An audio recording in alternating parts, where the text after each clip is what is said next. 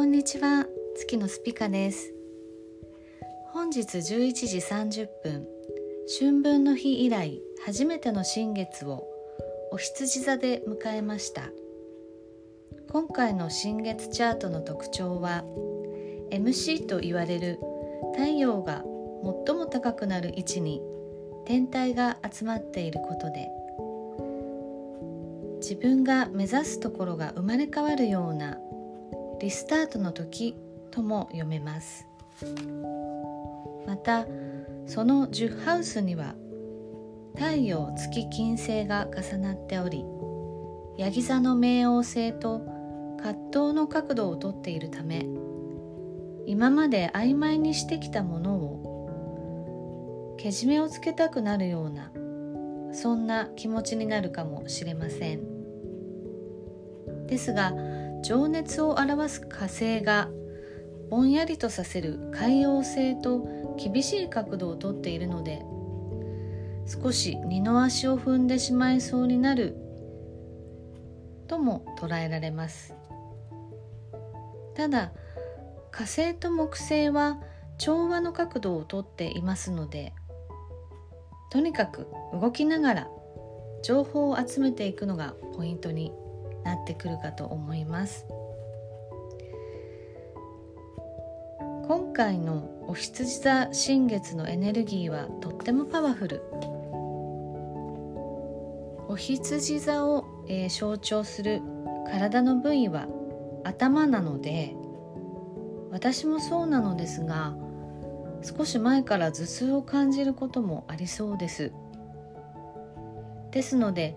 こめかみ部分や頭皮マッサージなどが目の疲れもほぐせるのでおすすめです。この新月を生かして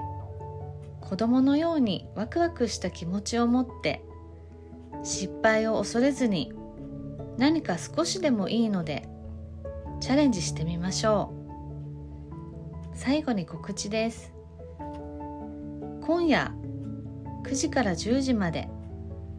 クラブハウスルームにて占いソウルカウンセラーのマヤアリカさんと一緒に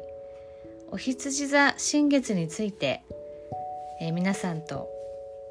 語り合っていきたいと思いますのでもし、えー、クラブハウス、えー、されている方はよかったら、あのルームの方へいらしてみてください。それでは今日はこの辺で。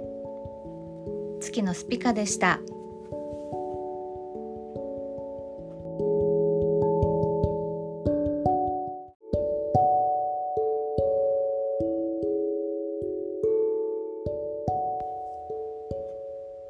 こんにちは。月のスピカです。本日12時31分にさそり座で満月を迎えました。私は昨日の夕方まだ明るい空にとっても綺麗で幻想的な月を見ながらうっとりしておりました。今夜はもっとまん丸で大きなお月様が眺められそうですね。さそり座の真向かいにはお牛座があってそこには変革を意味する天皇星もいるので大志座のキーワードとなるお金や安心安全物質などに何か変化があるかもしれません緊急事態宣言も出ているので限られた時間の中で例えば連休のお金の使い方もいつもとは変わってくるのかもしれませんね。お家で食材にこだわった料理を楽しんでみるとかインテリアを好きなものに変えてみるとかもいいですよね。そして今回は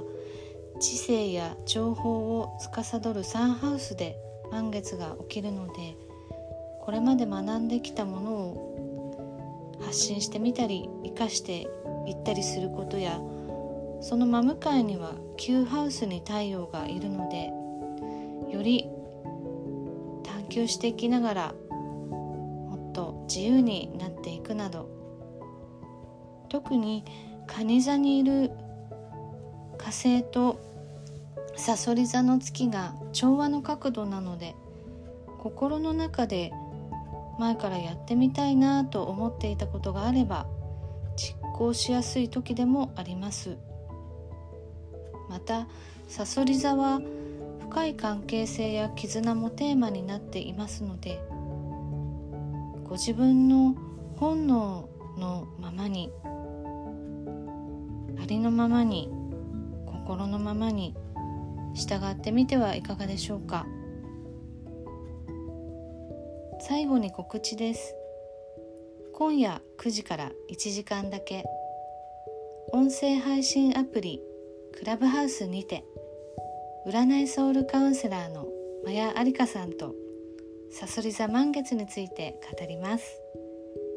クラブハウスされていらっしゃる方はぜひルームにいらしてくださいねそれでは今日はこの辺で月のスピカでした。